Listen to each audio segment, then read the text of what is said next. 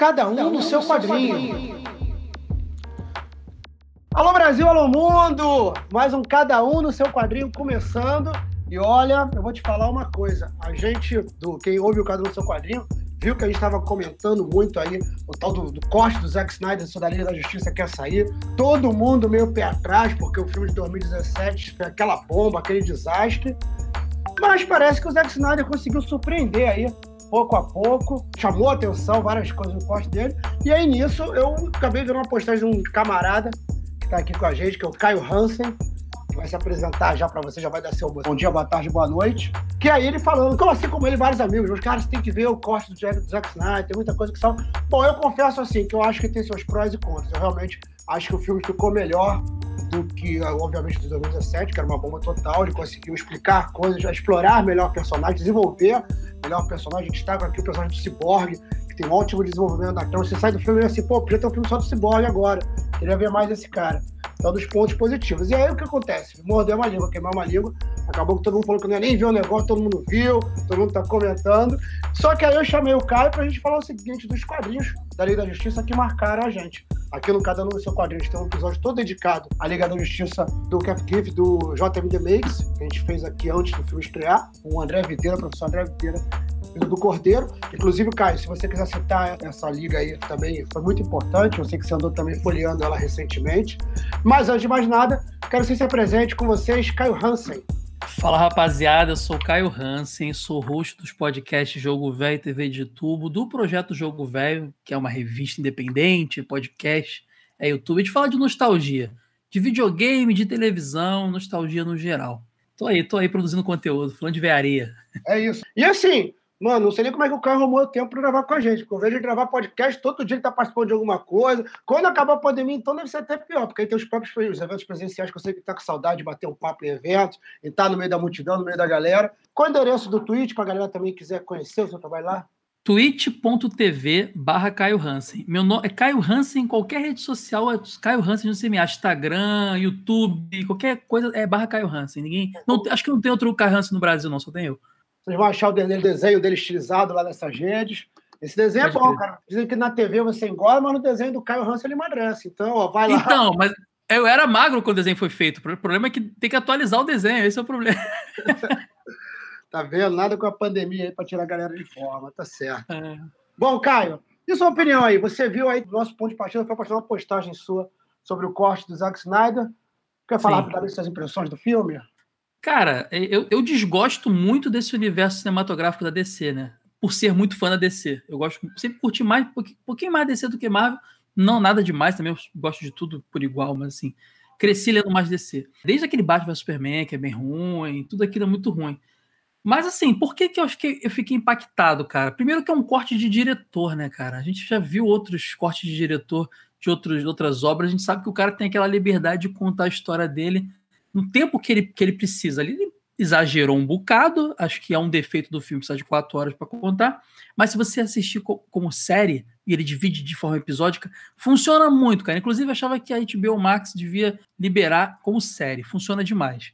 E é óbvio que é melhor do que a versão do Joss Whedon, cara, porque o Joss Whedon, ele, ele além de pegar um negócio no meio caminho, tentar. Cara, você imagina um negócio pensado para ter uma estética, para ter uma linguagem e o cara mexe no meio, é, é, a chance disso dar certo é mínima, cara. E deu muito errado. É, até porque o Zack Snyder tinha passado por uma tragédia mesmo, a filha dele sim, sim. e tal.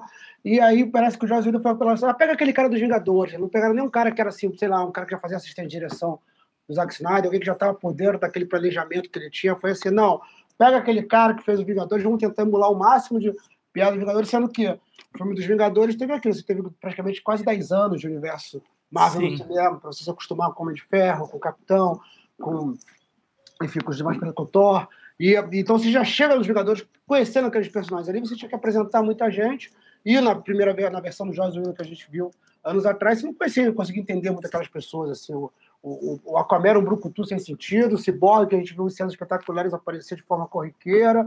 O Flash, para mim, não funciona nem, em nenhuma das duas versões. Não é nada contra o ator, nada contra a estética ali. Eu só acho que ele é um bobão demais. Eu, eu gosto muito do cara que faz o Barry Allen na série. Não digo que eu vejo a série é, toda. É aquilo que eu falei na live, né, cara? Eles, te, eles querem pegar o Barry e botar a personalidade do Wally, né, cara? Isso, Fica isso. um amálgama meio zoado ali. Eles não se decidem se, quem é quem ali. É uma doideira, cara. Rola com Lanterna Verde direto também. Bom, mas vamos então ao nosso assunto, que é quadrinhos. Caio, uma pergunta que eu sempre faço aqui antes da gente entrar para a Liga da Justiça é o seguinte: qual é a primeira lembrança de revista em quadrinho assim na sua casa, assim? Ah, cara, isso é fácil. O meu pai, ele. Acho que todo pai, assim, mãe, quando vai influenciar o filho para algo, pega alguma coisa que gostava, né? E meu pai cresceu lendo Disney. Então, lá em casa, eu comecei. Mônica, porque é, era impossível não ter, né? Era, era anos 80, 90 ali, era Mônica pra caramba. Coleguinha emprestava, então Mônica aparecia. É igual caneta Bic, ela aparece na tua casa de vida Mônica, não sabe de onde veio. Simplesmente materializa de vida Mônica no teu banheiro. Opa, o Chico Bento. É, tipo isso.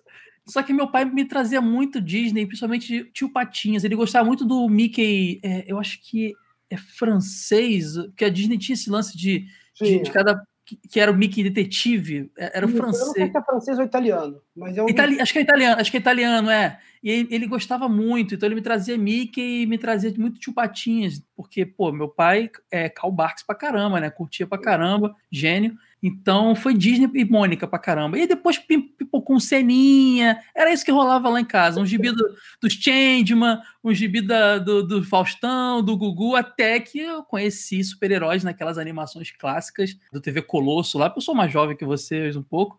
X-Men Homem-Aranha. Aí eu falei, pai, quando for na banca, e eu comecei a ir com ele, quero Homem-Aranha, quero X-Men. Aí o resto é, é história. Aí eu conheci, entrei nos super-heróis. E aí, por falar essa coisa de você ser mais novo para a gente, eu acredito que você tenha crescido, ou pelo menos uma parte da sua infância para adolescência, com o desenho da Liga da Justiça, né? Da mesma, da mesma pessoa que faz a, a Batman Animated de séries, Superman Animated. É, eu já era maiorzinho, mas eu ainda era, tinha idade para acompanhar, estudava ainda, estava sendo médio, eu acho, curti pra caramba. Então vamos lá. E no quadrinho com a Liga da Justiça, você tem lembrança de como é foi seu primeiro contato com esse grupo?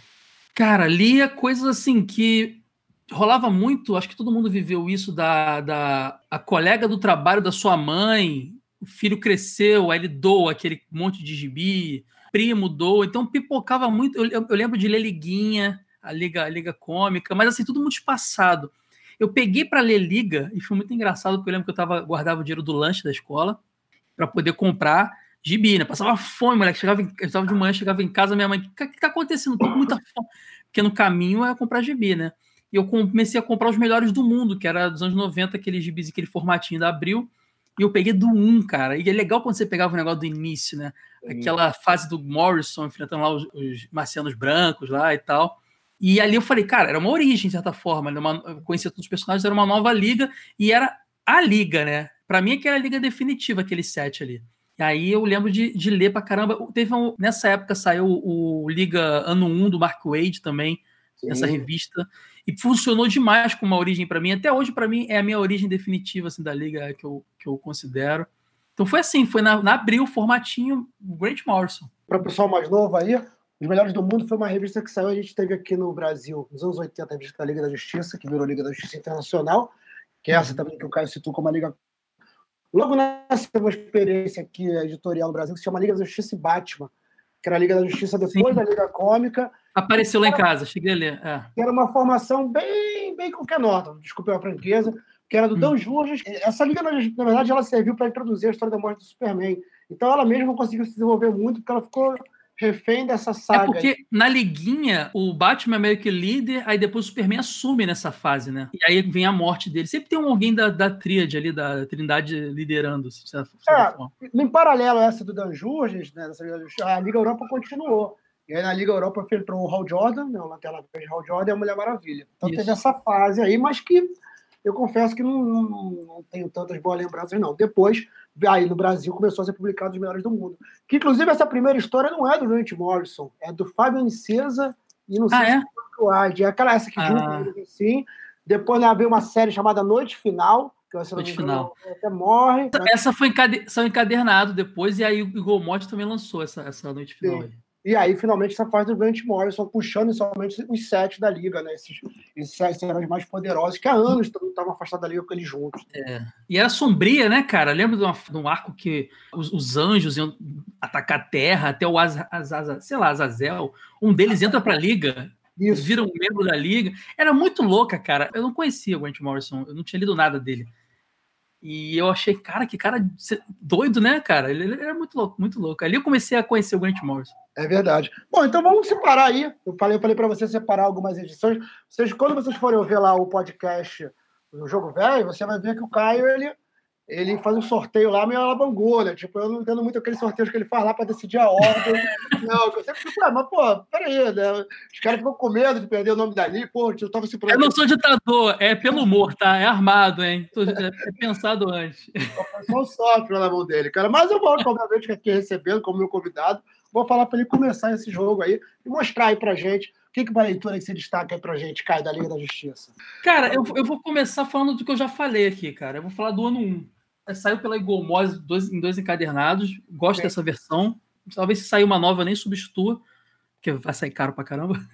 Mas é, eu gosto dessa, dessa origem. É, ele, ele respeita. Eu, eu não, não li muita coisa pré-crise da Liga, mas eu sei que Superman e Batman passaram longe. A Liga inicial era Canário Negro, era essa galera, né?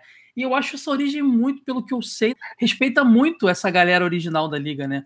Esses primeiros membros. Só que com a galera pós-crise, né? Então, assim, é muito legal, a história é muito bacana, ela é atualizada, ela é bem moderna, porém ela tem uma estética que remete ao passado. Eu acho que até hoje é o quadrinho que eu recomendo. Qualquer pessoa que fala para mim, pô, queria entender a Liga da Justiça, leia no 1. Eu acho uma ótima, uma ótima, indicação mesmo. O quadrinho é muito bonito mesmo, ele é bem desenhado, ele é bonito, bem colorido. Eu acho que também ele tem uma coisa de. que a gente vai falar aqui ao longo do, do da conversa, que é DC Comics coloca muitos esses heróis dele como lendas, né? A Marvel faz os heróis mais Sim. urbanos, o cara ali é um fotógrafo, que tira foto dele mesmo. Tá? Esses caras da DC Comics, eles são todos vistos como lenda pela, pela, pela população, respeitados tal. Só que aí mostra né, o, o desenvolvimento, ainda a timidez deles de ser heróis, de se reunir, porque na Liga a gente percebe muito essa coisa, é um clube, né? Eles são um clube de super-heróis, né? Então, como é que é, é. o convívio deles? Como é que é essa como é que é a questão de confiança, tirar a máscara, falar para o pessoal, eu sou fulano, né? Então, tudo isso é, a gente vai apresentando aí nessa história de uma forma muito legal. Bom, tem algumas cenas eu acho hilária aí. Tem uma hora que o, eles convidam o Superman para entrar na liga, né? É. E aí ele fala não, aí tem o Lanterna Verde jogando a cadeira dele no espaço do Superman. E a gente que estava lendo a, a, o Melhores do Mundo na época, sabendo que ele posteriormente, em vários momentos foi da liga, a gente fica, pô, daqui a pouco tu vai aceitar, cara, tu vai, tu vai ceder isso aí. É, muito, é demais mesmo, cara. Hum, eu gosto muito da, da, luta, das lutas. Essa história é muito frenética. E ela envolve todo o universo DC, praticamente, não só a Liga. Porque os heróis estão se ferrando todos. É porque os principais, a Liga, eles meio que dão aquele sacrifício. Não vou dar spoiler aqui, mas tem aquela cena arrebatamento dos, dos protagonistas para vencer o inimigo, isso é o que linka eles. Porque tem um lance que eu gosto muito, que eles não estão se dando muito bem durante a história toda, não. Precisa ter aquele plot twist e falar, pô, a gente é uma equipe mesmo, sabe? É demais, cara, recomendo muito. É muito bom, cara, muito bom mesmo. Até estava dando uma folhada, vi que você tinha lido, já relido para vocês e falei, isso vai aparecer lá. Então também dei uma mexida nela aqui. Gostei muito de reler. É bom também isso, galera. Uma história que você tem aí na estante, aí você pega depois de cinco anos, dois anos, quatro anos, relê e fala assim, caramba, continua valendo, né? Então, e, e acho que dá para achar por aí. Se quiser procurar aí depois no seu computer, aí, no seu, seu buscador, porque de repente acha aí na Amazon ou no próprio site da Eagle Moss essas edições aí que o Caio mostrou. Vale muito. Acha, acha fácil. Eagle Moss tá, tá, com muita coisa encalhada dessas coleções de lombada aí. Tu acha fácil. Pô, então fica a dica. Eu vou também então começar aqui também na coleção, uma, uma revista na coleção Eagle Moss, e que, burramente, eu não botei aqui, na, mas eu sei de cabeça. Achei que estava aqui na pilha, mas não tá. Que é a Torre de Babel. Uma história. Ah, não tá aí, mas tá aqui, ó. Ah, olha aí. Torre de Babel. sensacional. História sensacional. Mark Wade também. Mark Wade e, o, e o Dan Curtis, cara, os dois juntos. Pode crer. Dan, Dan cara, essa história, porque é o seguinte: se a gente parar a pensar no. Bom, vou fazer uma sinopse aqui da história. Né? Essa história já virou animação, de repente muita gente que está ouvindo já viu ela como animação. É uma história que, de repente, os membros da Liga da Justiça se veem atacados de forma brutal, sofrem é, até ataques que anulam completamente seus poderes. E aí se descobre que quem desenvolveu essas armadilhas para eles foi o próprio Batman. Tudo spoiler aqui, porque a história já é mais conhecida.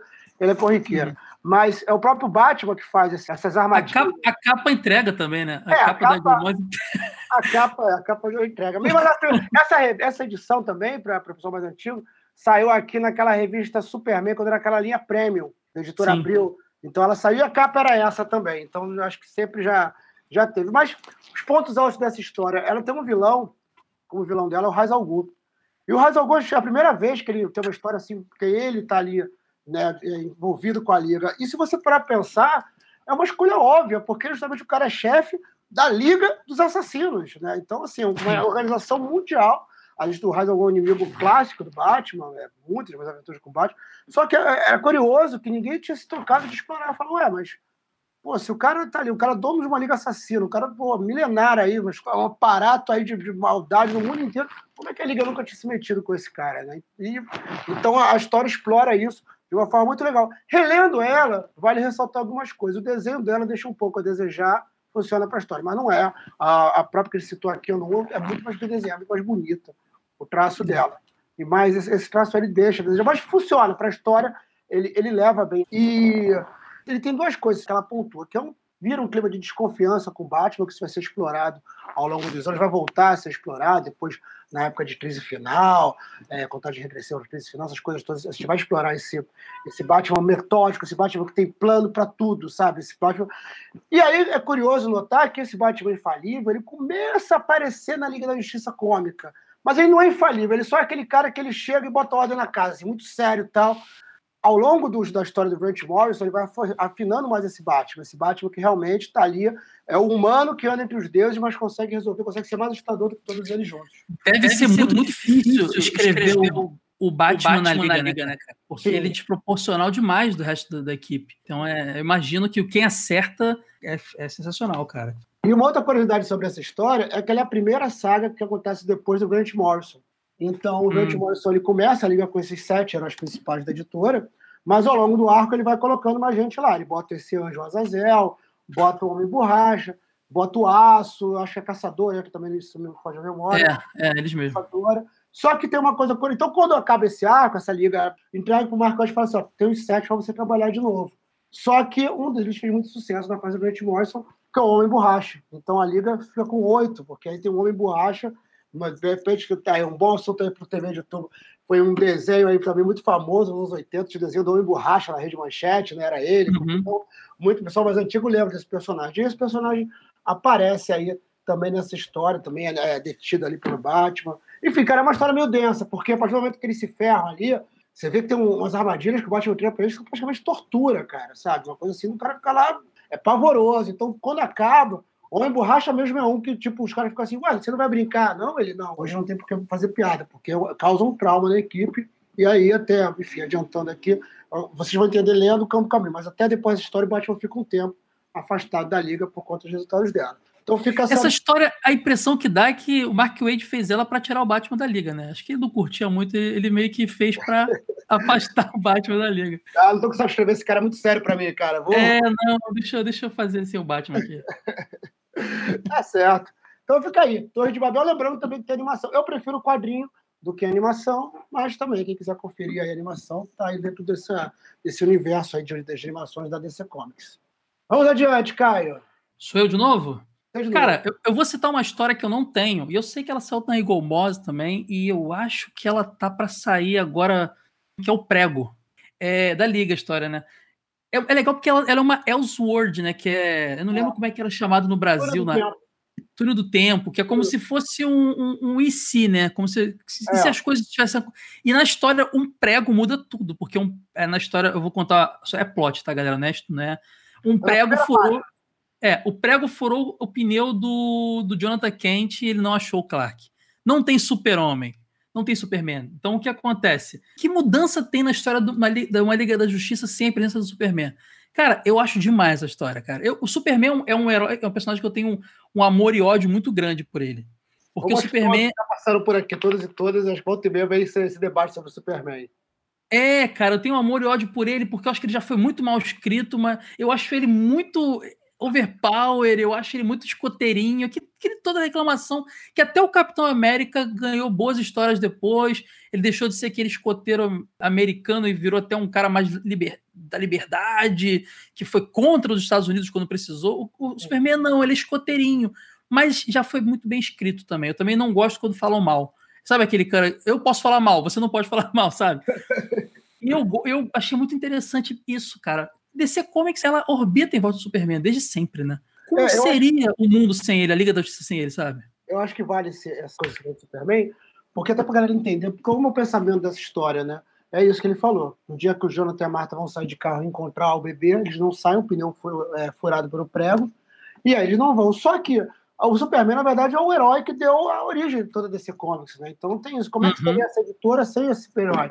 Tem o herói que é o Inspira, o herói que tá lá, o que tem mais força, mas também tem a maior bondade, que é mais dado, que tem essa entrega, né? Um cara que ele não é da Terra, mas ele se preocupa em proteger a Terra, é um cara que poderia dominar a Terra, é um cara que, que o sonho dele, é muito bem explorado naquelas histórias lá, para o homem que tem tudo, o que aconteceu com o Homem de Aço do Alan Moore, o sonho dele é ter uma família, o sonho dele é ser aceito, o sonho, dele é ser integrado aquelas pessoas, é ser visto como igual e não como pessoa superior. Então, eu, eu particularmente, eu penso muito parecido com o Caio. É um personagem que eu gosto muito, me, me incomoda quando as pessoas falam mal, mas eu acho que o bom vilão né, do Superman ainda são os roteiristas, né, cara? Eu acho que é difícil as pessoas conseguirem acertar o tom. É difícil escrever para um cara desse, né? Como é que você vai fazer uma boa história para um cara tão poderoso desse jeito, tão perfeito? Sim. Se você reparar, as melhores histórias do Superman é, são as que colocam o psicológico dele em, em questão. Porque o cara, é, o cara é totalmente forte, cara. E já tá manjado Kryptonita, né? E magia também, que são as fraquezas. Então, quando tem uma, essa história, o homem que tinha tudo, né? Esqueci agora é, o Para o homem que tem tudo. Para o homem que tem tudo. Maravilhosa. E, e, tem o lance do psicológico envolvido, sabe? Sim. O emocional dele. E o emocional do Superman não é de aço, cara. Isso que é o legal dele. Cara, Quem explora eu... isso, eu acho que faz um bom Superman. Tem uma das cenas que eu mais gosto do Superman, que é uma edição que o Lex Luthor vira presidente dos Estados Unidos, aqui também saiu nessa época da Superman Premium, do editor Abril, e que ele tá tão puto com essa situação, mas ele não tem o que fazer, porque o cara foi eleito por voto, democraticamente, aquela coisa toda, American Way of Life. Ele vai pro espaço e começa a socar meteoros de raiva, assim, pau, pau, pau, pau. Também tem uma história da. que não é nem uma história tão boa, mas ela funciona muito, que é uma, é uma introdução da Supergirl né, da, na época chamava, chamava Superman Batman, ou também até essa série, Superman Batman. E aí ela faz a chegada do Supergirl de novo na Terra. E aí, nessa história, o Darkseid consegue levar a Supergirl lá pra Cosmos. Ah, eu sei qual é. Eu, essa, essa, assim, não é uma história tão, essas coisas não, mas... Eu não gosto muito dessa Superman Batman, nenhuma história. Eu acho todas bem ruins. Eu não sou muito fã dessa. Era uma revista gringa, não era? Era uma revista, né? Nessa eu gosto da reação que ele tem. Essa reação eu não li, eu não li, tem que ler. Quando, quando ele vê que a Primalina tá explorando, então ele, ele pega o Darkseid também, tipo, ele tipo, praticamente crucifica o Darkseid, assim, numa montanha lá. Mas é a reação, é ele mostrando, assim. Enfim, outra, também na própria. Tem uma outra saga, uma saga também que saiu pelo Eagle Morris, né, já saiu na brisa, que é a Terra de Ninguém.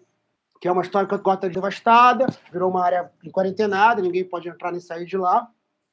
E o Superman vai tentar ajudar a Gota com o Superman. E não dá certo, porque ele ajuda lá o cara a ligar a luz, é quando ele volta lá para fazer, tem uma milícia organizada para tomar, vendendo a luz, não sei o quê. E ele fala, cara não consigo entender a lógica dessa cidade. Mas aí tem uma outra história que ele volta como Clark Kent. E ele ajuda as pessoas a fazer horta comunitária. Eu acho uma história bem bonita, porque é isso, explora o homem por trás da capa. Então, isso vale. Mas, bom, a menção que você fez aí, é ótima, o prego. O prego, além de ser uma história bem escrita, ela tem o Alan Davis, é escrita e desenhada pelo Alan Davis. Alan Davis é um cara que também na Marvel fez muita coisa para aquela série Excalibur. Né? Então, uhum. um cara que tem um traço limpo, um traço bonito. Veio com a turma inglesa fazer o Capitão Britânia lá. Então, eu, eu tenho tudo isso que a, a Panini lançou capa cartão há pouco tempo. E eu Sim. gosto quando sai esse capinha cartão, que geralmente era, né? O preço justo. Saiu tudo isso aí. Saiu o Capitão Britânia, saiu o Excalibur, em quatro edições, se não me engano. Saiu, saiu muita coisa legal. Eu gosto muito. Muita coisa legal. A questão que a gente fica, que conhece a história, assim, Onde é que está o Superman nisso tudo? Então ele vai desenvolvendo. Então, os super-heróis que existem estão sendo desacreditados, tem lá uma campanha, né? Parece coisa atual, uma campanha de fake news para desacreditar os heróis lá, é, fora heróis, começa a acusar todos os heróis de seriais infiltrados para dominar a Terra. Enfim, vale a pena conferir. Não recomendo muito a continuação. A continuação deixa a desejar, chama Outro Prego. Tanto que não se relança muito, não. Nossa, é... nem conhecia, nem sabia pois que existia. É. Pois é, essa aí não bateu, não. E é isso, é uma possibilidade. E essa coleção Tudo do Tempo a gente vai voltar, porque eu já vou citar aqui a minha para embalar na sua, porque eu acho que tem a ver. Vai lá, vai lá. E na, e na, verdade eu vou fazer igual você, eu vou ver que dar uma trapaceada que eu vou puxar uma para puxar outra. Mas é para a galera entender, porque a minha recomendação, e até por isso, a gente, lembrando vocês que a gente está com um ouvinte aqui hoje, que é o Arthur Ferreira, ele está de ouvinte, mas ele comprou recentemente essa, essa edição aqui, eu resolvi comentar, que é o Reino do Amanhã, edição definitiva. Ah, tem aqui, tem aqui. Aí vou falar, ah, mas essa é uma edição da Liga da Justiça? Sinceramente, não. Por isso que eu falei que eu vou citá-la, mas vou citar uma, uma complementação. Por que, que eu estou citando ela aqui agora? Porque eu acho que ela pega isso que o Caio falou. Você tem um mundo, na época, é uma história futurista, no futuro próximo, onde os super-heróis são mais violentos, faz, sai na porradaria por aí, não tá nem aí. E aí você tem a ausência do Superman no mundo. Então as pessoas vão procurar, Mulher Maravilha vai procurá-lo, para ele retomar, para ele poder botar uma coisa, alguma coisa na cabeça dessa galera que está fazendo é, justiça com as próprias mãos, sem se importar com os civis, sem nada. Então, como eu falei, não é uma história em si da Liga, mas ela é uma história que mostra a ausência do Superman e as decisões importantes são tomadas pelo Superman da Liga, pela Mulher Maravilha, pelo Batman, que aparece mais como Bruce Wayne, e também pelo Capitão Marvel, Shazam, que volta a Liga, que tem uma, uma função aqui impactante na história. Ele começa, enfim, ali meio dominado ali pela turma do mal, mas na decisão da história ele faz uma jogada. Eu, enfim, eu não quero dar muito spoiler, não, porque realmente. Até porque o Arthur tá aqui ouvindo, tá, tá lendo a história, não vou estragar o próprio cara aqui. Mas é uma obra-prima, está fazendo 25 anos de lançamento aqui nesse 2021. Essa edição aqui saiu, se não me engano, quando já estava fazendo 20 anos. Se a sinopse do lencinho não te convenceu a ler O Reino do Amanhã, a arte do Alex Ross vai, galera. É muito linda essa revista, cara. Pois é, e aí por isso que eu vou complementar, que eu vou fazer uma roubadinha aqui, que eu vou complementar com outra do Alex Ross, que é essa aqui, Justiça. Just, essa, essa é boa também, não tem. Essa, essa sim é uma história da Justiça. É uma história que ela parte de uma premissa de que os vilões, na verdade, se passam por benfeitores e eles acusam os super-heróis de não usarem seus poderes em prol do bem para resolver problemas da humanidade, como seca, fome, guerra. Só que o mais legal disso é o seguinte: se você parar para olhar os detalhes, ficar folheando, passeando por ela, que vai, é uma delícia, você vê que isso aqui é uma grande homenagem ao desenho Super Amigos, né? Super, super Friends, Super Powers, né? na estética, na opção dos vilões. Você tem aqui o Mestre do Brinquedo, você tem aqui a Chita, você tem aqui o Salomão Drunde, né? E você tem esse espetáculo que é a do Alex Ross, cara. É uma, é, ela é deslumbrante, é realmente é um dos caras para quem eu tiro meu chapéu, assim, paro para reparar mesmo. Thomas faz mais capa do que história, mas, na verdade, até para quem quiser ir mais a fundo, são três encadenados do Alex Ross para descer que vale a pena. Dois eu tenho aqui, que é o Reino do Amanhã e Justiça, e o terceiro, os maiores heróis do mundo, ou da Terra, agora estou na dúvida, daqui a pouco eu vejo aqui, confiro. Mas que são edições que saíram na editora Abril ainda é grande, cada uma com uma história de personagem. Superman, Batman, Mulher Maravilha, também com uma pegada dele se envolvendo em problemas do mundo, da sociedade, do dia a dia. Tendo Shazam também. E aí saiu primeiro no formato, era uma edição um pouco maior, né? Saiu pela editora Abril, e anos depois foi compilado pela Panini. Esse eu não sei se está rolando muito por aí, não. O Reino do Amanhã eu sei que foi reimpresso, então se a galera recentemente foi aí nesse site de vendas de livro, consegue encontrar e vale muito a pena. Eu acho que são histórias. Que, que aí que tá, são histórias que definem bem aquela coisa que eu falei aqui antes, dos personagens da DC serem tratados como lenda, né? A Marvel é a casa das ideias, a DC é a casa das lendas, né? as lendas, os heróis mais lendários. E isso aqui mostra muito bem. E aí, até eu dei uma dica aqui para o Arthur, para quem já leu o Kingdom Come, né, o Reino da Manhã, né, como original Kingdom Come, Procura aí no computer também o After Kingdom Come, do Alex Ross, que você vai ver umas pinturas que ele fez depois que a série acabou, que mostra assim, 10 anos depois, 50 anos depois, 100 anos, e vai até chegar, pô, vou dar spoiler, mas é porque o caminho que é interessante, vai até chegar a Legião dos Super-Heróis. Então vai mostrando aula, só, só assim, um desenho, né, o ano que quantos anos passou é um desenho. Não tem fala, não tem sequência, não tem nada, mas o desenho ali já é explicativo. Então, muito legal. Vai lembrar também que o Reino da Manhã e é, é por isso que vale a pena a galera correr atrás dessa edição definitiva. Na edição que saiu primeiro não tem o epílogo, que tem nessa aqui, que envolvendo a Trindade, e tem algumas cenas que também não, algumas páginas que não tinha na edição original, uma hora que o, que o Superman vai lá em Apocalipse e tal, tem umas quatro, três ou quatro páginas que entraram só depois. Então, essa aqui Reino do Amanhã completona, lançada pela Panini, vale muito a pena ver. Você já leu essas também, né, Caio? Justiça não, só Reino do Amanhã, Justiça não linda não. Nem tenho ela aqui, mas eu tô ligado, tô ligado nela. Tem que, tem que, tem que pegar. Aí, eu tava ligado também nessa pegada Super Amigos, o Brainiac tem bem um visual clássico, bem legal. É, é, não. E assim, apesar de ser uma homenagem aos Super Amigos, tem uns momentos densos aqui, tem uma, tem uma uhum. que tu fica, cara, Imagino. os caras se ferrando mesmo, com essa arte deslumbrante do Alex Roger, pô, melhora muito a experiência, cara, realmente. E, inclusive, até é, é, como o Caio falou nisso, ele leu mais desceu. Eu, por acaso, até li mais Marvel quando era criança. Mas não tenho, para mim, história boa é independente de tudo. Se a história é boa. É, total, eu, tô, eu sou assim também. É... Eu, eu, tenho um carinho pela liga, mas, eu, mas eu não, não tenho essa preferência, nem videogame, nada disso. Eu acho uma besteira isso, cara. É verdade, também. Acho que a história é boa pra gente ver, independente de que universo. O ruim é ficar numa história ruim comentando. Agora, a história é boa. E aí é por isso que eu também estou falando isso, porque o Reino da Manhã foi o segundo trabalho do Lex Ross, o primeiro dele, quer dizer, segundo assim que teve grande visibilidade. O primeiro foi Marvels que saiu pela, obviamente, pela editora Marvel, que conta a história da, do nascimento do universo Marvel pelo, através do olhar de fotógrafo. E essa Reino da Manhã é que ela tem um pastor que conduz a trama, né? O pastor que vai viver, é ele testemunha. Né? É, ele tem essa pegada, né? Pode crer. De... Ele é apocalipse, ele usa verso do Apocalipse da Bíblia. E uma, e a visão, e uma visão também de um terceiro, assim, para tudo. É muito legal. Marvel é bem isso. Sim, mas é porque comparando assim, essas duas obras, eu confesso que eu sou muito mais fã do Reino da Manhã do que de Marvel, que eu adoro também, tá, gente? Não tô brigando com nada, não. Tô só deixando claro. Mas é porque eu recomendo muito. Assim, eu acho que para mim, Reino do Amanhã, porque ela faz uma crítica também para galera que for ler mais nova, fora do tempo. Na época, a, os quadrinhos estavam inundados daqueles heróis Brucutu, sabe? Cable, pô. Cable vendia, pô, era um sucesso Cable, cara. Anos 90, né, cara? Era muito músculo e bolso, né, cara? Todo é. mundo tinha bolso, o Ciclope tinha pochete, bolso na pochete, pochete, Nossa, pochete, e, e, ninguém guardava nada, né, cara? Ninguém usava nada desse bolso. E aí tem até um dos, um dos vilões aqui, desse, que é um herói vilão, né? um, um anti-herói, vamos dizer assim, nessa Rendomé, que é o Magog, que lembra o Cable muito aspecto, braço biônico, uma cicatriz no olho e tal. Então, esse Reino da Manhã era isso. Eram essas lendas da DC voltando à ação no meio de uma época em que o pessoal estava comprando os bilhetes dos caras bombados com, com bazuca, com tudo. Era o que ditava, né? Você, você tinha a Image surgindo nessa época aí com seus desenhos, sabe, Force da vida, sabe, Strike, sei lá. Aquela eu vivi, coisa... cara, eu vivi isso muito, foi meu início de tudo. Hoje eu, eu, eu entendo os problemas, mas eu adorava. Como Não. dizem aí nos podcasts, massa velha, negócio massa velha. Massa velha. É massa velha.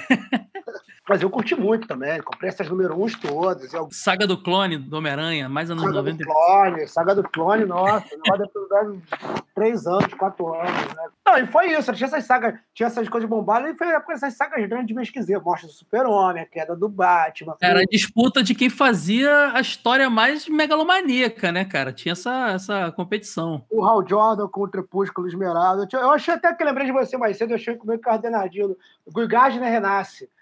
que ele vai atrás. Ah, eu tenho, eu tenho, eu tenho, eu tenho, tá aqui formatinho aqui. Cara, Lanterna Verde eu tenho muita coisa. Se um dia quiser falar de Lanterna Verde, é, é Lanterna Verde na DC e X-Men na Marvel, eu coleciono tudo.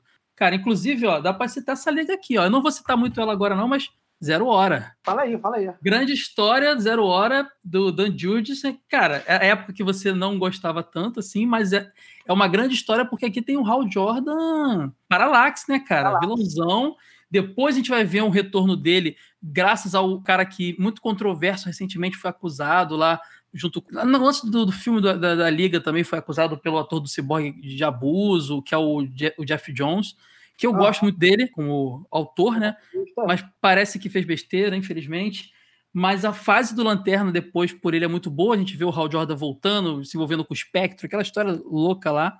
Mas antes disso, a gente tem aqui a Liga no Zero Hora. Na verdade, o universo DC também sendo destruído aqui pelo Parallax. Inclusive, eu tenho essas versões aqui, não está aqui perto de mim. Da primeira publicação, formato americano. Que o número é ao contrário. ao contrário, 0 a 5 e ia pagando a capa. Que eu, eu não consegui me desfazer. Geralmente, quando eu compro um encadernado, eu me desfaço das antigas. Essa não deu, cara, porque eu acho demais a, a primeira publicação. Aquele lance do, do 0 a 5, do é, é, é 5 a 0, na verdade, né? 5 a 0, é. 5 a 0. E aí vai, aí vai apagando, assim. Aliás, tá, até... desculpa, eu acho que é do 4 a 0. É, pode crer. E é demais, cara. Essa história aqui é muito legal. Não tem muito o que falar, cara. Isso aqui é mais uma lanterna verde. Tem a Liga da Justiça do Dan Tem, ó, aqui a gente tem o meu lanterna favorito, o Kyle Rayner, cara. Eu gostei muito do que o Grant Morrison fez com ele depois, então gosto muito desse Lanterna Verde. Eu recomendo essa história. Não vou falar, entregar muito spoiler dessa aqui, não, cara. Só recomendo mesmo. Eu quero só falar algumas coisas sobre essa história aí. Primeiro que eu também tenho um carinho afetivo. Eu tenho esse cadernado aqui em casa, Zero Hora, e também tenho um carinho afetivo por essa história. Eu critico um pouco a, a essa edição, a capa dela, não sei se foi uma escolha Feio, escolha, né? É, se for uma escolha aqui do Brasil, ou se veio de lá, porque ela entrega. Dentro, dentro você tem as capas, as capas originais dentro, mas aí não tá. Não sei. Não, isso aqui não mostra a grandiosidade da, da história essa capa. É, e tem uma, na história também, você não, não toma paralaxe logo de cara, né? Você descobre lá pro terceiro número. É, é, é. E aí ele já tá aí meio na capa, assim, ô, sou eu mesmo, então não tem meio que ela foi igual do Torre de Babel, né? Tipo, já tá dizendo ali a que veio, né? Olha. Mas é isso, é bom. É uma história bem anos 90. Ela é corriqueira, porque também ela teve o que chamam de taí, né? Quer dizer, edições complementares, que serão as edições mensais da época. Eu lembro que eu gostava desses taís, tinha os encontros do Dick Grayson com o Tim Drake, né? Tipo, é, esse Zero Hora, para o pessoal entender, é um Crise das Infinitas Terras 2.0. É um Crise 2.0, assim. A, a, pegada é muito similar, assim. Lance de, de, de realidade e tudo mais. Só, e, e, curiosamente, aqui no Brasil, depois dessa série, as revistas também voltaram para o número 1. Um. Aliás, seguiram a brincadeira, todas elas saíram número 0, depois número 1, um, tal, tal, Lá nos Estados Unidos só tem um número 0 e depois continua a mesma. Ah, é? ah legal. E, e, ela, e, ela, redefinia, né? é a mesma coisa. Vamos fazer uma história para zerar algumas coisas e botar a cronologia em ordem. Então, alguns heróis seguiram sua cronologia que já estava porque estavam vendendo bem. Outros mudaram. Eu lembro até que o Batman, depois dessa, dessa, depois dessa, fica uma discussão se o Batman existe ou se o Batman é um mito. Ele volta a ser mais uma lenda, assim, nessa fase das, das revistas das revistas só dele. O Arqueiro Verde tem uma participação muito importante na Zero Hora, também personagem. Até porque o Arqueiro tem uma relação muito forte com o Hal Jordan, né? Exatamente. Então, ele é importante. Depois do retorno do Hal Jordan, pelo Jeff Jones a voltar a ser Lanterna Verde lá no é... Renascimento, Renascimento. Renascimento o arqueiro tem total importância para mostrar que aquele, aquela entidade espectro não é o Hal Jordan. Tá? Ele, ele, é amigo o suficiente para entender aquilo, é bem importante, realmente. Sim, sim. E aí o próprio Hal Jordan como espectro também participa da história que marca o retorno do Arqueiro Verde. O Arqueiro Verde também morreu nos anos 90 e ele voltou é, o Espírito da Flecha, escrito pelo Kevin Smith. Ah, eu não li, eu tô ligado essa história, mas não li não. É, é bem divertida essa história. E o Hal Jordan, como Spectre, tem um papel importante pro Oliver Queen voltar aos vivos. Também leiam lá. Essa, essa fase do Hal Jordan Spectre eu não curti muito, não. Eu acho que era só eu uma forma de deixar ele stand-by lá. Não, e, e, realmente o Kyle Renner funcionou, né? O Kyle foi uma lanterna muito querido nos anos 90. Pô, o Kyle ele era designer, então ele era o mais criativo. E esse lance do lanterna que eu mais gosto é dos construtores, né? O John Stewart era um negócio mais militar, o Hal era menos criativo, o Caio já era um, ele era ilustrador, se não me engano, designer, ele é, fazia uns negócios legais. Quadrinho, quadrinho. É, e tal, e fora que depois ele tem a fase Ion também, né? Ele se torna uma vez mais poderoso, assim. Eu, eu sou muito putinha do, do, do, do Kyle Rayner, eu sou muito fã dele. Tem o lance dele ser latino, de origem latina também. Eu acho demais ele, cara. Acho ele muito Não, ele foi. Eu lembro que tem uma história que eu gostava muito, acho que saiu aqui Superboy, né? tinha uma revista Superboy que saiu a história do Kyle Rayner que é ele aprendendo a ser herói. Então é uma história dele com a Mulher Maravilha, é. Fátima, é, atrás para pegar as lições. É um personagem ele legal. tem um relacionamento com a Jade, né? Que é filha do Alan Scott, primeiro Lanterna Verde. Que a é Jade e também tem um relacionamento com a Dona Croy, com a, com a Troia. Do... É, pode crer. É muito bom. Ele é empregador. Eu gosto do Caio, cara. E, nem... e eu gostava porque quando eu lia, era Killer Rainer que eu lia, né? Aí um dia, eu vendo alguém falar, era, não, é Kyle Rain. Eu falei, Kyle, que nem eu? E aí eu associei com o meu nome. Eu falei, ah, então é meu favorito mesmo. Então, mas não é, outro, outra, outra escrita, né? Bom, vamos lá. Agora você, só me perdi aqui.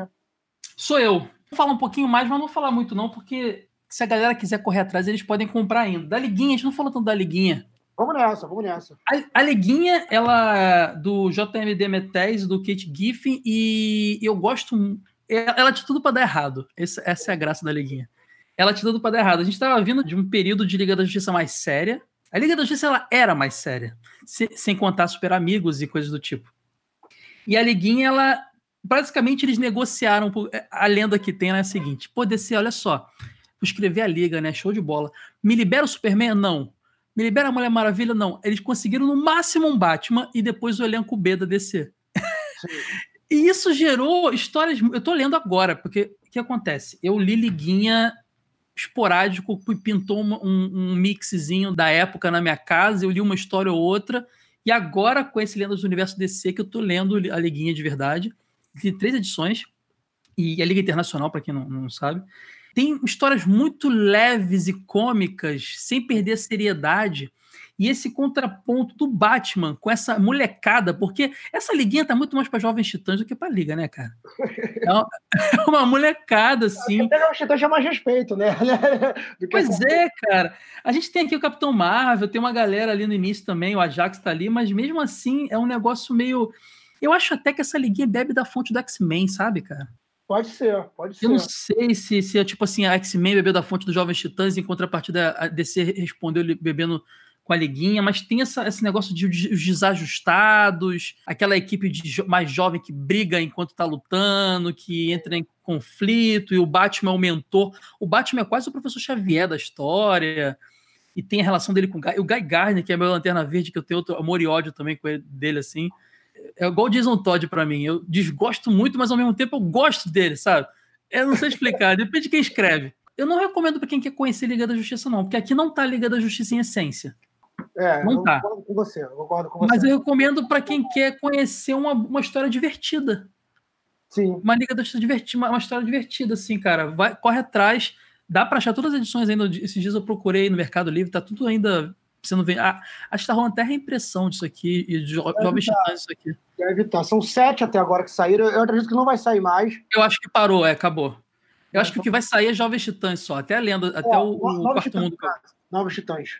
Quarto Mundo acabou, foram nove edições, acabou agora.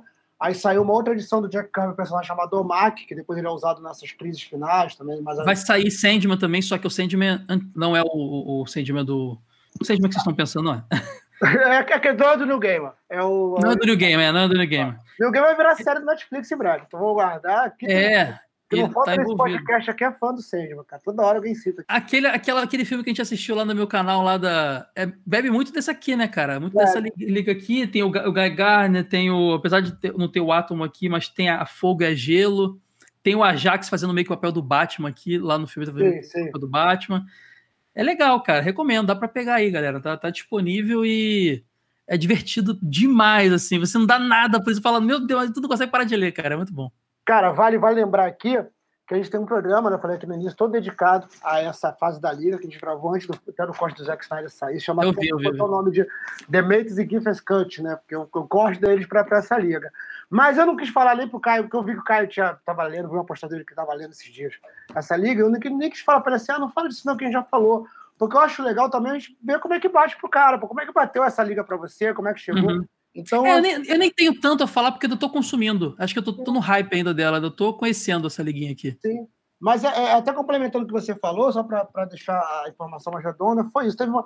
Por que, que eu falei que eles eram piores que Novos Titãs? Porque teve uma série antes chamada Lendas. Nessa série Lendas acaba a liga que vinha anteriormente a essa, que era a Liga Detroit, que, enfim, não precisa de falar muito Isso. dela, não, porque ninguém, não era para ser mesmo, aquilo era tipo. Essa era, essa era a equipe C, né, cara? Era em B. É, sabe, Glad, Vibro, Cigana, é, Vixen. Vixen depois até. Eu acho, eu acho que tinha o Hal nessa equipe, não tinha só o Hal Jordan? Tinha não, eu, o Aquaman fundou, mas eu acho Aquaman, que. Aquaman, Aquaman, Aquaman era o, era o líder, né? Da, meio que o... É, e aí tinha esse herói que era o Vibro, aí o cara morava em Detroit, e falava, pô, vocês não tem onde ficar, não, vem aqui pra mim.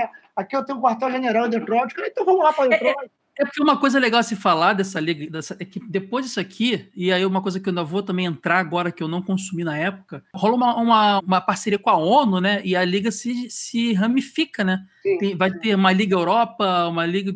Se, se abre o negócio. E eu acho embaixadas. Isso deve, isso deve ser muito maneiro. Eu não, não conheço isso. Eu tô doido para ler, para conhecer. Eu acho que deve ser muito bom. Bem legal mesmo essa liga. Assim, bom, essa liga foi a que entrou na minha vida, porque isso aí, quando saiu, eu tinha eu lembro de uma capa da Lei da Justiça número 4, que era todos os heróis pulando em cima do Ajax. Tem aí nessa edição, acho que era a primeira, uma edição que tem um, um negócio de controle mental, que a gente faz um monstro gigante só com o corpo humano e tal. E eu lembro que eu, cheguei na banca e li, vi assim, eu, no, óbvio, eu também não conhecia que era Ajax, então era um cara verde, com um monte de gente pulando em cima, e eu não conhecia nenhum desses caras. E o máximo que eu olhava era que eu falei, pô, acho que esse cara é lanterna verde, mas o lanterna verde não é assim. Quem é esse uhum. cara? Sabe? E aí eu comprei, e não me tocou de primeira, não, porque eu era muito moleque, devia ter, só devia ter, cara, nove Ah, é. Se tu não tem bagagem, tu não entende, talvez. Aí é. depois, quando, acho que em 91, estava lá pelo número 43, eu comecei a comprar, e aí nessa época a gente tinha uma coisa que a gente tinha encontrado com facilidade pelo Rio, que era sebo, né? Sebo, ou pelo menos um cara com barraquinha no meio da rua vendendo revista antiga. Nossa, tinha Madureira tinha muito, acho que fechou Nossa, tudo. Eu estudava ali em Cascadura, na instrução, né, cara? Então eu já saía ali, descia, passava eu estudei na instrução, cara. Olha aí como é que eu vou tá quando, quando, ele virou MV1, rede MV1, eu estudei lá, cara. Isso já em ah. 2000 e pouco, sei lá. Nessa época eu já tava. Meu ensino, tava, meu ensino médio foi na instrução. Inclusive, eu moro agora perto da instrução. Moro na Praça Seca. Eu faço compras. eu faço compras no Guarabara lá perto. Desculpa aí falar de Rio de Janeiro, galera, mas é que a gente tá batendo aqui duas infâncias parecidas aqui. É isso, é isso. E aí, cara, essa Liga da Justiça, falando um pouco dela aqui mais rapidinho, né? Teve uma coisa quando você falou que chamou que foi isso. Só lembrar o negócio dos Novos Titãs, é porque tem essa minissérie Lendas, que eles formam um grupo de super-heróis para resolver uma coisa ali, numa questão, até o Darkseid vilão, e no final, aquela coisa, ah, já que nós juntamos, vamos fazer uma liga, quem tá dentro? Aí todos esses caras falam, eu tô, eu tô, eu tô, eu tô. Aí o, o Mutano, não, não, eu prefiro não. Não, eu não quero ficar nessa Liga da Justiça, não. Eu prefiro ficar nos Novos Titãs mesmo. Eu falei, pô, Mutano. Isso que eu falei, naquela época tava mais, tava mais embaixo do que, é. Do que eram os heróis, eram isso. E a gente que... lembrar também nessa época, os Vingadores também não eram tão diferentes. Você tinha ali sempre o não, é. do América, ou do Thor, ou do Homem de Ferro, ou os três. Lembrando também que o Homem de Ferro não era essa Coca-Cola toda que é hoje, não, não era. Ele era Coca-Cola, era cachaceiro, porque era aquela fase que ele ficava bêbado, aí passou... É, o demônio da garrafa, né? Demônio da garrafa. Eu tenho essa história. E, ó, sabe, sabe que eu não sou muito fã de, de Vingadores? Quer dizer, hoje eu sou, não era? Porque eu comecei a ler no Heróis Renascem, cara. Então não tem como ser fã começando é. ali. que momento, né? Que momento para se começar essas coisas, cara. Mas, é. assim, eu acho que essa Liga da Justiça, isso a gente comentou até quando a gente exibiu lá no. Quando você exibiu o filme da Liga da Justiça de 97, na Live Trash, eu acho que ela, ela vem no momento que ela dá um respiro pra galera. Porque os quadrinhos da época estavam nisso, estavam começando a ficar muito violentos. Você tinha um demolidor lá que era. Ela tava pesado, eu lembro que até o Homem-Aranha nessa época era só brigando com gangue, justiceiro bombando, começando a bombar. O próprio Batman, com Frank Miller, né, que era denso, é, que eram os campeões de ver nessas revistas. E aí, ao mesmo tempo, você tem ali uma liga, e nessa introdução que o cara faz aí, o JM Demente, nesse cadernado da Panini, no volume 1, ele fala: a, a, gente não pensou em fazer humor. Mas quando a gente viu que só tinha aquele pessoal para trabalhar, a gente falou, cara, vamos carregar isso aqui no humor, porque não tem muita saída, né? Um monte de herói desconhecido. O Batman estava ali como fiador, eles falam. O Batman estava ali para pelo menos alguém bater o olho e falar: ah, esse cara eu sei quem é. É o Batman. Isso era um refresco porque você estava nessa fase aí, cara, que você está dizendo que era tudo meio, meio pesado é o que era de bronze, né, cara? Isso aí é tudo cria do Watchmen, né? O Watchmen trouxe essa, essa pegada. Tudo tava dark, tudo tava violento, tudo tava. Isso aqui foi refresco, cara. Isso aqui eu imagino, não tá, vivi, mas imagino que tenha sido um refresco pra galera. E depois aí o sucesso foi tanto que vira a Liga da Justiça Europa, como o Caio já citou, tem um momento ótimo que infelizmente não saiu nessa leva, então tomara que o dia Panini relance, mas se não relançar, enfim, tenta ver, se tem scan aí, galera. Nessas horas. Tem que apelar mesmo, que é a Liga da Justiça Antártida né, cara? Ah, tô ligado, deve ser, deve ser é demais. Fenomenal, muito engraçado. E tem uma coisa nessa série também, que é um filme que a gente viu não deu tempo de fazer, que ela me lembra um pouco do seriado americano, porque eu já li essa história muitas vezes, cara. Essa aí, cara, pode ter certeza que eu já li esse negócio. Eu ficava tentando desenhar essa imagem do Guigagem na mesa, da primeira página, ficava, quando era moleque, uhum. ficava tentando desenhar isso pra caramba. Mas ela é uma série que ela parece essas séries de comédia americana, porque eu tenho muito isso. Eu vejo, às vezes, uma comédia, uma série de comédia americana, norte-americana, e aí, assim, às vezes a primeira temporada não, não é tão boa. Mas eu, se tem alguma coisa de me fisgou, eu falo, cara, vamos para segunda. Geralmente não, não tem erro, na segunda melhora, consegue tirar os excessos e tal. Então, e essa série me passa muito isso, cara. Quando chega pelo número, referente aos números 15, 16, 18 da revista, pô, tá impagável, tá muito rápido o ritmo dos caras. Pô, tá muito bom saber que melhora, bom saber que melhora, melhora, porque já tô achando bom já. Melhora, melhora. E durou, gente. Isso aí durou acho que de 87 até 92, né, até a fase da morte do Superman. Quando eu quis falar na, na live da Liga da Justiça, eu cheguei a comentar com o cara e falei: muito do humor do universo do MCU vem dessa fonte, mas eu não, não pude me explicar ele melhor.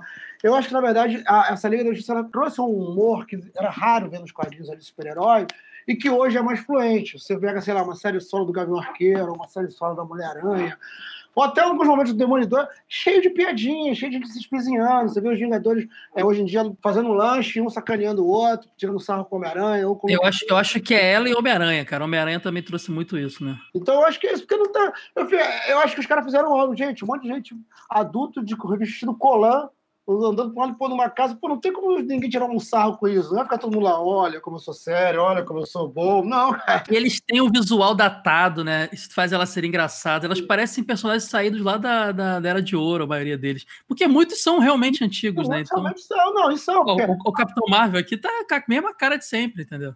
O, o, o Besouro Azul, um personagem antigo, o doutor. O Besouro Azul destino aí, o próprio Senhor Milagre, cara, do quarto mundo, Jack Kirby, né?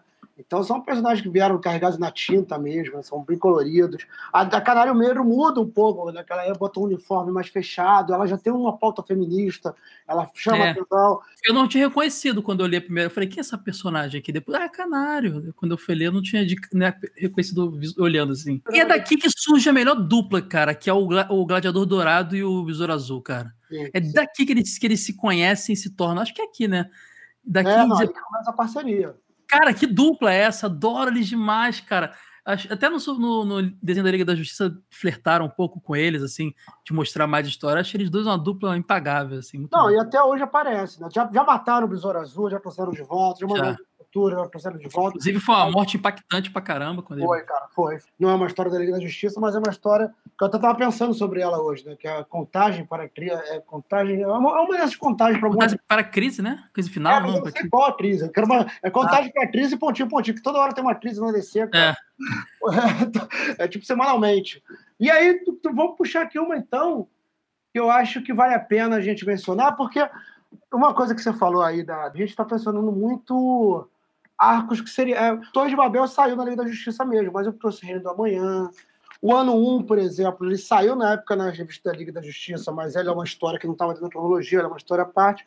É engraçado, eu acho que se a gente fizer um dia o programa de repente dos X-Men ou do Lanterna Verde, a gente vai encontrar mais arcos memoráveis dentro das edições. A Liga, ela, né, a gente está fazendo isso na empolgação do filme, mas eu, eu, eu até acho que é uma coisa que eu vou deixar um desafio para quem ouve a gente é, me recomendem fases boas atuais da Liga da Justiça, porque eu realmente eu fiquei preocupado. Falei, caramba, cara. Você gostou da Liga dos 952 ali, do Jeff, Jeff Jones ali? Eu não curto não. muito, não, cara. Aquele ciborgue. É, influenciou muito o filme em algumas coisas, né? Tem um ciborgue ali e tal. Ali eu parei com Liga um pouco, assim, e não, voltei. Eu, Admito eu, que eu não voltei mais a, a ler Liga. É, eu li o primeiro arco, né? Que é aquela história guerra lá, que tem um Darkseid, é, uh -huh. Aí eu acho. Novo, novo reboot, né? Que é 952, rebootou. Eu não gosto desse Superman, por exemplo. Superman lá não gosta, que é marrentão, que não quer papo com ninguém, que, que é, é, o Superman. Superman sendo mal utilizado, então eu não curto, cara, não curto mesmo. Porque quando a gente lê quadrinhos, a gente tá sempre se informando, sempre alguém fala, ah, pô, tal arco lá ficou bom. Aí, às vezes tu perdeu uma história, não consegue achar uma edição anterior e vai comprar, ah, pô, então vou pegar isso. Você ouve o Tititi, você sempre sabe quando tem alguma coisa rolando para o bem ou para o mal. E da Liga da Justiça, cara, muito tempo que eu não ouço falar, pô, vai lá que tá é. valendo, vai lá que pô, tá, tá um arco bom. É, eu lamento. Por isso que eu trouxe esse vizinho aqui que saiu em Descer Mais Aventuras, que era uma. Ah, 1,99, 1,99. 1,99. Essa história aqui é logo depois de um arco maravilhoso, uma série maravilhosa chamada Crise de Identidade. Sim. Crise de Identidade, que eu não também é uma, é uma série que aborda. É pesada, é pesada, né? Pesada. É pesada. Ela é tão pesada que ela deu um tempo. Eu soube que nos bastidores as pessoas ficaram um tempo receosas de reimprimir ela, de ficar relançando em cadeia. É aquela história da esposa do homem lá, do homem borracha, isso, né? Isso, isso. Pesado, é pesado. Mas para vocês entenderem, pessoal, vou ter que comentar um pouco da história. Né? Ela começa com o assassinato da mulher do Homem Borracha, a Sui, que também era um personagem. Dois, esses dois tiveram muitas histórias em várias fases da Liga da Justiça, né? como casal mesmo. Ela, ele, ela não tem poderes, mas ela sempre está ao lado ali do Homem Elástico. Ela é assassinada e a gente descobre, através de um retcon, que em algum momento o Dr. Luz ele invadiu o satélite da Liga da Justiça e tentou estuprar a Sui. E aí também a gente descobre ao longo da trama que aquelas histórias dos anos 70, que tinha aquelas histórias mais ingênuas, ah, que o, o cara entrava no corpo do herói, o vilão trocava de... Então essas histórias aconteceram de fato, mas para os vilões não terem essa lembrança, eles sofreram lobotomia ou apagamento da memória pela Zatanna. Então, por isso que essa crise de identidade, porque aí os heróis começam a desconfiar um dos outros. Né? Na verdade, o que fica mais desconfiado de todos é o Batman, que pá, faz uma história. Enfim, eu não quero entrar, já estou contando quase a história toda, mas mesmo eu contando o que acontece, gente, vai ler, porque ela tem momentos ali, tem outras mortes que acontecem que são de chorar mesmo. Tem o Raio Morales, quando existe, que eu nem estou pegando o trabalho dele, mas ele, ele sabe colocar a expressão como ninguém. Né? Então, essa história, ela, as faces, as, as sutilezas que ela tem, ela tem muita coisa que é sutil que acontece assim tem muita briga entre os heróis que você entende melhor porque elas existem, como é que elas nasceram, né? não é só uma coisa de ranço, é uma coisa que realmente tinha uma, uma, coisa mais profunda por trás. Tem pessoas até que comentam que essa história parece uma história da Marvel, não parece uma história da DC, né? porque ela pega pesado. Ela afirma um negócio ali que após ela as coisas realmente não ficam mais iguais e, dá, e fica uma paranoia mesmo do Batman em relação àquela, àqueles heróis que enfim, o Batman sempre foi contra esses métodos de lobotomia, de apagar, apagar memória e tal. E aí tem uma história. Bom, essa história é escrita por um cara chamado Brad, Mel, Brad Meltzer, eu não sei nem por onde anda, eu fiquei até curioso, porque ele, foi, ele era um romancista, é ainda, o cara tá vivo, é um romancista, escrevia livros e ele entrou É tipo assim, olha, um cara da literatura chegou nos quadrinhos, ele faz essa série que é muito boa, e depois ele assume o gibi mensal da Liga da Justiça. E aí saiu nos Estados Unidos, acho que, não sei se abriu, publicou essa história, que saiu em Justice League Zero, né? Quer dizer, é, Justice League of America Zero, né? Saiu em setembro de 2006. E nessa história, ela tem vários desenhos convidados, e você entende que é, sempre existiu um encontro da Mulher Maravilha, do e do Superman, um encontro anual, sendo eles da Liga ou não, eles sempre se encontram para discutir oh, como é que tá a liga lá, como é que estão as coisas, não sei o quê, será que a gente tem que se intrometer? Então, mostrando esse laço da amizade deles, que às vezes estava abalado. E aí tem alguns momentos aqui, por exemplo, tem uma hora, o Batman está perguntando, Detroit, de quem foi a ideia? Aí o Superman, Arthur e John, né? Porque Arthur é o Aquaman e John, que é o Caçador de Marte. Segundo eles, está tudo sob, tudo sob controle. O Batman, não, alguém vai se ferir, alguém vai se ferir. Eles são quatro novos, aí fica na noia. Isso aqui não é um clube. E aí o Superman fala: não, mas o Arthur já é experiente, ele vai comandar. Ou seja, também é um deboche, na verdade, que todo mundo morre nessa liga, ou quase morre. Então, assim, na verdade, o caminho não é tão bom. E aí tem uma hora que você vai gostar, Caio, aqui, você começa, porque ele, é, cada página é um ano, não se longa muito não, cada página é um encontro. E aí já começa o Superman falando assim, você não fez isso, a Mulher Maravilha, fez. Aí, no rosto, aí ela, sim. Aí ele vira pro Batman e fala, Bruce, Aí ele, Batman. Assim, ah, o soco! Maravilhoso. O soco ele deu no Bengala e ele assim, mas, mas Batman, não é assim que a gente se comporta, a gente não pode fazer isso. Aí a Mulher Maravilha mostra a foto dele caído. Aí, vocês fizeram uma foto? Aí ele, ela, Canário Negro que fez, mandou por fax para todo mundo. tipo, Cara, que doideira. É, é, é, basicamente eles conversando sobre, sobre tá os bastidores, o que está rolando. É uma sala dos professores, né? Como fosse uma sala dos professores da escola. É, tem os momentos, como estava. Porque nessa época, junto com esse negócio de lobotomia, há pouco tempo antes aconteceu um fato também importante, que a Mulher Maravilha tinha assassinado o Maxwell Lord. O Max Wallace tem alguma coisa que ele controla a mente, ele, ele controla a mente do Superman, e ela fala, cara, o único jeito de eu parar um cara que controla o Superman é matando esse cara. Então, ao mesmo tempo que ela toma a decisão, que aí ela mostra o Amazônia, guerreira, a gente não pode esquecer que é uma maravilha, uma Amazônia guerreira boladona, né? É embaixadora da paz, mas quando tem que fazer, uhum. faz. E o Superman fica bolado. Tem uma cena que é a reunião lá, só tá o Superman sozinho na salinha dos dois, vai. Então ele vai mostrando esses tempos. E no final das contas, tem uma cena que é muito usada em quadrinhos, que é eles olhando as fotos de outros heróis e pensando quem, quem serão os próximos membros. Isso aqui de personagem olhar foto, depois virou recorrente, assim, algum cabeça uhum. olhando foto, escolhendo. E aí depois, logo na sequência, tem a Liga da Justiça 1, que aí mostra eles, ainda, ainda continua essa conversa deles olhando as fotos, já mostrando essa formação. Essa formação, inclusive, foi bem interessante, está aqui na capa, foi que tiveram 10 membros na Liga, né? Superman, Batman, Mulher Maravilha, Flash, que aqui ainda era o Wally, o S, a Vixen, o Raio Negro, que também teve uma série bem popular recentemente, vale a pena ver. Uhum, uhum. Mega Avião. Mega Avião. Canário Negro, Hal Jordan como o Lanterna Verde. Uma galera, hein? O, eram 10. O Arqueiro Vermelho, que é o antigo Ricardito, da parceiro Ricardito do. Lá. E que tem uma cena ótima, que aí chega a Mulher Maravilha e o. Virou Speed depois, né? No inglês é, virou não, Speed. O nome é Speed, aqui que é Ricardito. Rica... O Ricardito é o Speed, entendi. Ricardito é, Ricardito é nosso. Alguém tem esse de. Melhor que. Mas é melhor que Joel Ciclone, né? Quem lembra do ah, Joel é, Ciclone? Ciclone né? É o nome do primeiro Flash. Primeiro Flash lá Exato. que ganhou o nome de Joel. Lá é pau, né? Quando eles vão convocar o Gavião, o Arqueiro Vermelho, eles batem lá na porta e o, o, o Oliver Queen abre a porta. Aí o Oliver Queen olha a lanterna verde a cada e fala: Ok, vou pegar as flechas. Aí os caras, pô, desculpa, a gente não vai te chamar, não, a gente vai chamar outro cara. Que aí maneiro, já tá o maluco pronto, assim, valeu, aí cuida do meu filho aí, tchau, e vai embora. E bom, por tentando o Tornado Vermelho. O Brad Meltzer fez um bom arco com a Liga da Justiça. Se eu, se um dia republicar, vale a pena ler essas histórias, são divertidas. A equipe está bem azeitada. E depois entra um cara que. É, Dwayne que... Isso, pô, genial, esse cara é um gênio.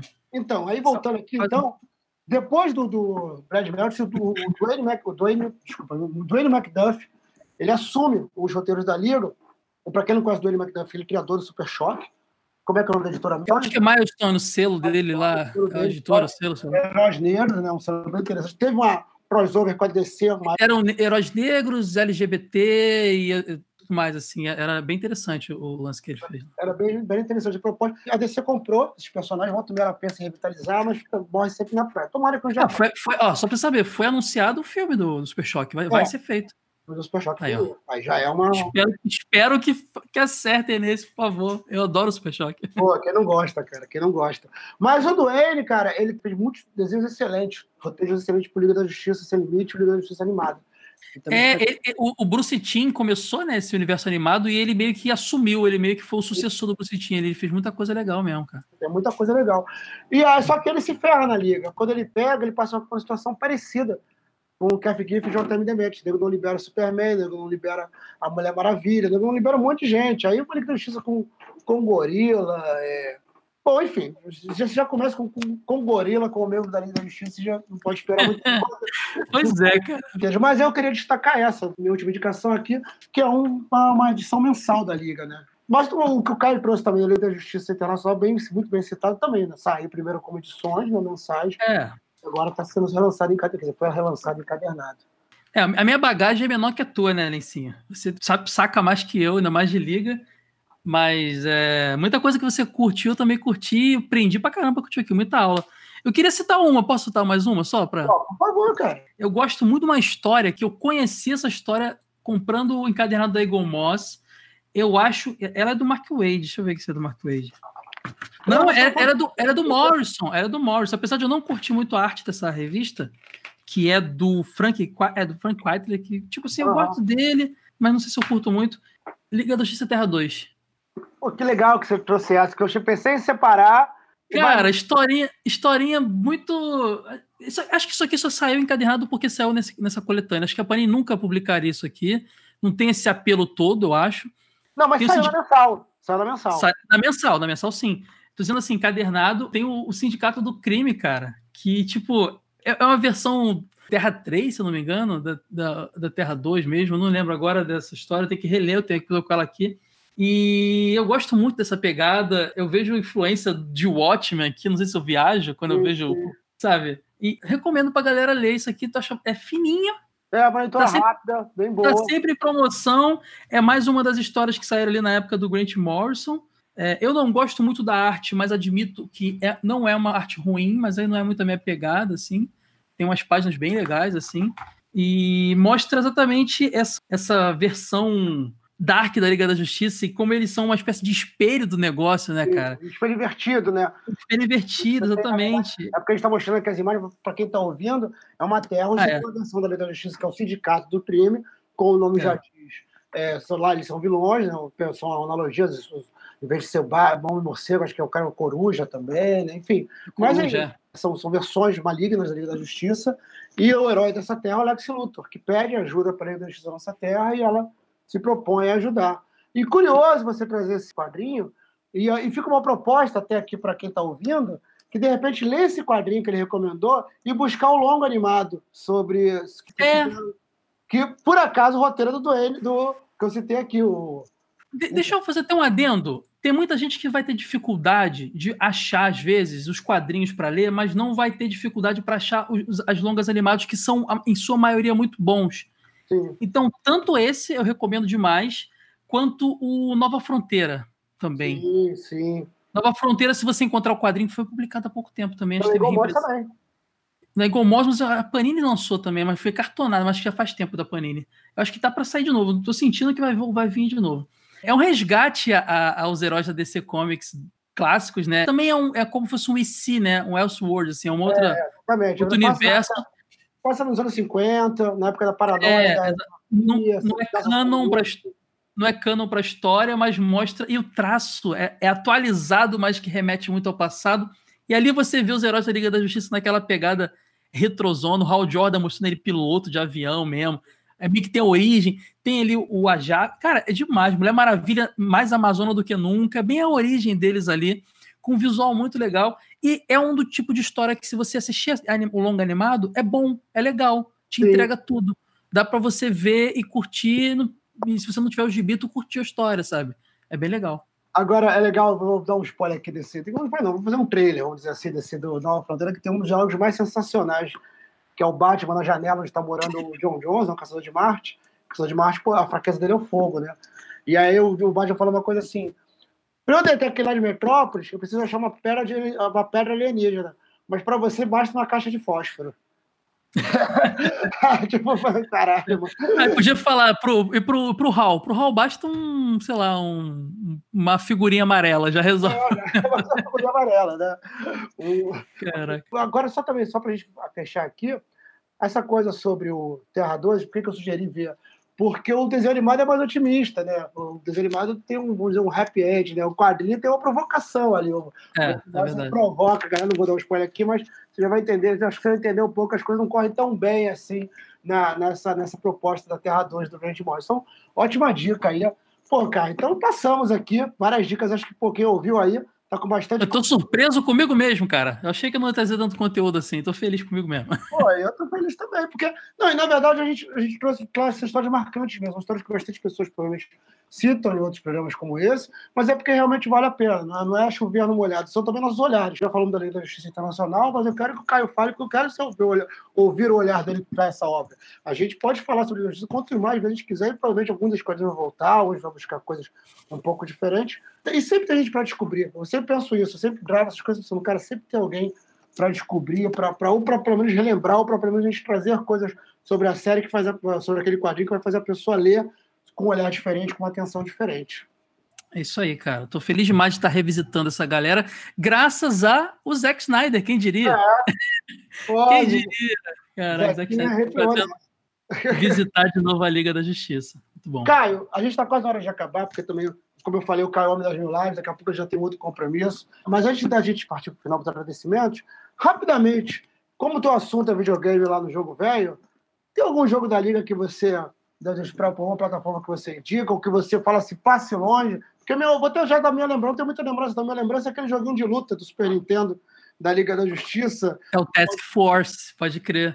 Cara, Liga da Justiça não tem muito jogo. Eu até fui, fiz uma, antes de gravar, fiz uma pesquisa para ver se estava passando alguma coisa batida por mim, porque tem jogo do Morte do Superman, tem Morte do Super, jogo do Superman, jogo do Batman Torta Doidado, jogo do Flash, do Master System. Individualmente tem muito jogo. Mas da Liga, eu penso, será que o mais antigo é o Task Force, que saiu pro Super Nintendo Mega Drive? E realmente, na minha pesquisa, sim. É um jogo de luta lá Street Fighter, né? Muito uhum. competente, porque ele não é um porte de arcade, como o Street Fighter é. Ele foi feito para esses consoles, então ele é muito competente, divertido. Eu lembro que eu conheci o Arqueiro Verde nesse jogo, eu não conhecia o Arqueiro Verde. Eu jogava do... Arqueiro Verde, é, né? Ele tinha, tinha Arqueiro Verde. A versão de Mega, pelo menos, foi que eu mais joguei, tinha. E, inclusive, olha que doideira o nome dele não é Arqueiro Verde, é, é Green Arrow, né? Uhum. Flecha Verde. Então eu lembro que eu chamava ele de Flecha Verde, e quando eu li no gibi, eu, e, ué, não é Flecha Verde? Que a gente, eu conheci, olha só, conheci no jogo em inglês o nome. Porque eu tava lendo na época do Morrison ali, pouco antes do Morrison, não tinha arqueiro na equipe ainda, foi aparecer uhum. depois. Então, assim, é muito legal, cara. É, esse jogo, recomendo, é um bom jogo retrô. Eu, eu posso recomendar para o pessoal também os jogos, se você tiver acesso ao emulador, emulador é uma coisa que eu recomendo demais porque é preservação, você tem acesso a coisas que não existem mais para venda. Para portáteis, é Game Boy Advance e Nintendo DS, tem os jogos da Liga da Justiça Animação, a Sem Limites, são jogos legais. São três jogos, se não me engano, dois para Game Boy Advance e um para Nintendo DS. Recomendo um jogo de PS2, é o Heroes United, acho que é o Heroes United, que é um jogo que tem uma visão. Não, não é o Heroes United, não Uh, eu, vou, eu, vou, eu vou lembrar até acabar de falar aqui. Que é um jogo que teve da liga que tem uma visão tipo Diablo, assim, sabe? Vista de cima, assim. Ah. Você vai desbravando em dupla, você joga com Batman Superman e tal. E é muito legal. E eu acho que para fechar o jogo mais atual, assim, que não é um jogo da liga, mas acaba sendo, é baseado em quadrinho, que você deve ter lido, que é a série uh, O Arco do Injustice, uhum. que teve dois jogos muito legais. Injustice 1 e 2, que são jogos de luta é, nessa pegada mais atualizada do Mortal Kombat e tal. É muito bacana, cara. Inclusive, estava há pouco tempo sendo dado de graça no PS3 aí, para quem tinha a PSN. Na pandemia, eles liberaram alguns jogos gratuitamente pra galera. Então, os jogos da Injustice, da série 1 e 2, eu recomendo demais também. Já e é isso, cara. O Injustice vale, valeu realmente a ressalva, já me diverti muito. Ele é da Liga da Justiça, porque a Justiça tá no nome. É, já. porque é, é mais a Liga da Justiça presente ali, cara. Se você for olhar, é, tem, é, tem, tem, outros personagens, tem a Arlequina ali e tal, por isso que talvez seja. Mas assim, no Injustice, se você for olhar, é uma história que a Liga é. protagoniza, né? Então... Exatamente. Só vale só uma ressalva aí do que você falou, porque o Injustice, na verdade, eu acho que saiu o jogo e na sequência... O quadrinho é baseado no jogo, né? É, é o quadrinho ah, é tá. do jogo. E ele, inclusive, só que ele tem uma curiosidade. Ele foi pensado só para ser digital, mas começou a dar muito certo. Ah, legal. os caras vão imprimir. O roteirista é o Tom Taylor, que é um cara que hoje escreve história para Homem-Aranha, um bom roteirista, inclusive. Vale, se você ver esse nome Tom Taylor, vale pesquisar. E é muito competente. Eu gosto muito da Escolinha de Justiça, cara. Eu gosto muito. Eu tenho quatro encadernados aqui. Confesso que quando chega no quarto, eu sinto uma queda nele.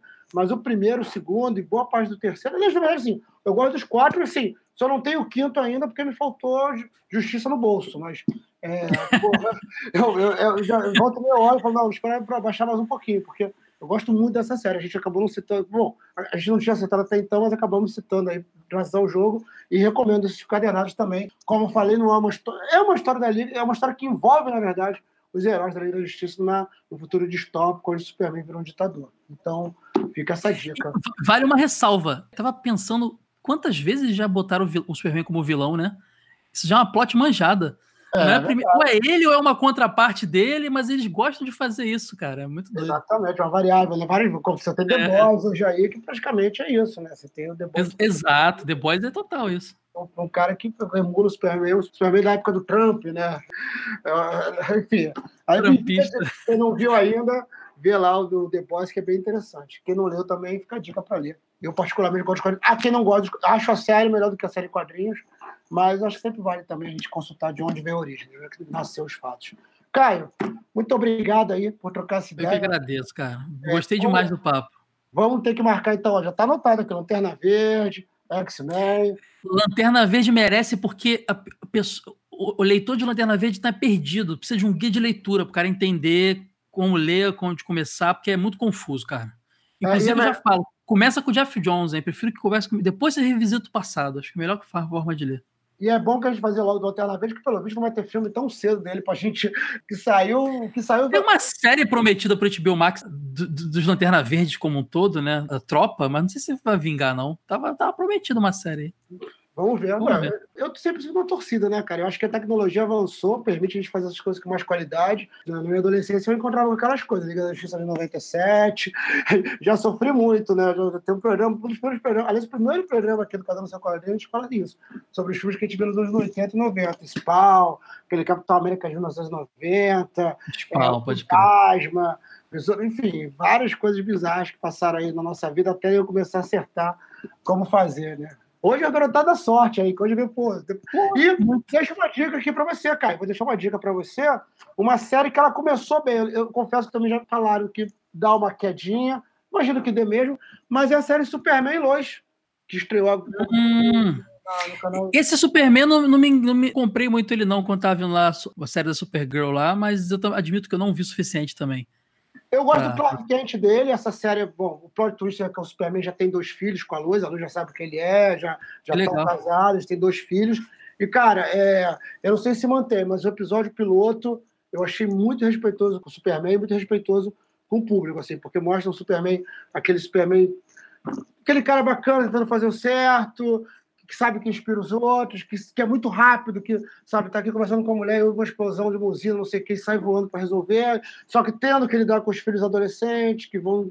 Já vendeu para mim, já vendeu, vou assistir. Pô, eu não sei, eu realmente não vi vários episódios, mas o primeiro, se viu o primeiro como até como filme fechado, já vai ficar feliz, já vai ficar assim, pô, que bom, ter um respeito, uma dignidade ao Superman. Então, fica essa dica. Bom, para fazer um agradecimento público aqui, tá, pessoal? Para rapidamente para encerrar, que é o seguinte: a pandemia me aproximou dos podcasts muito, né? E eu estava falando até que em off de começar, até do Caio chegar, que eu falei, pô, cara, ouvindo podcast, e principalmente podcasts que falam de quadrinhos e de videogames, era sempre, eu ficava pensando assim, pô, mas será que não tem ninguém do Rio, ninguém do Rio que faz isso? Que sempre era aqueles, ou o cara era de São Paulo, ou o cara era lá de Pernambuco, ou o cara era de Fortaleza, ou o cara era de Curitiba. E aí eu, eu achei um dia, eu falei assim, será que alguém gravou um podcast já sobre a vacilada para Roger Rabbit? Cara, quem, quem diria? A pessoa não andava nada. O TV de tubo gravou, e aí, em algum momento, eu ouvi ele, não, porque lá quando eu era moleque, na Praça Seca, não sei o que, eu falei, pô, peraí, Praça Seca, o cara mora ainda aqui perto de casa, pô. Legal, legal, isso é maneiro, né? A gente descobriu, e... estudamos mesmo colégio, descobrimos é, agora. É verdade, cara. Se tivesse mais uma hora de papo, pô, dá até merda. E aquela menina, então, pô. Pô, Biel, tu tem um tio que é meu, que é meu primo. É, e por aí vai. E por aí vai.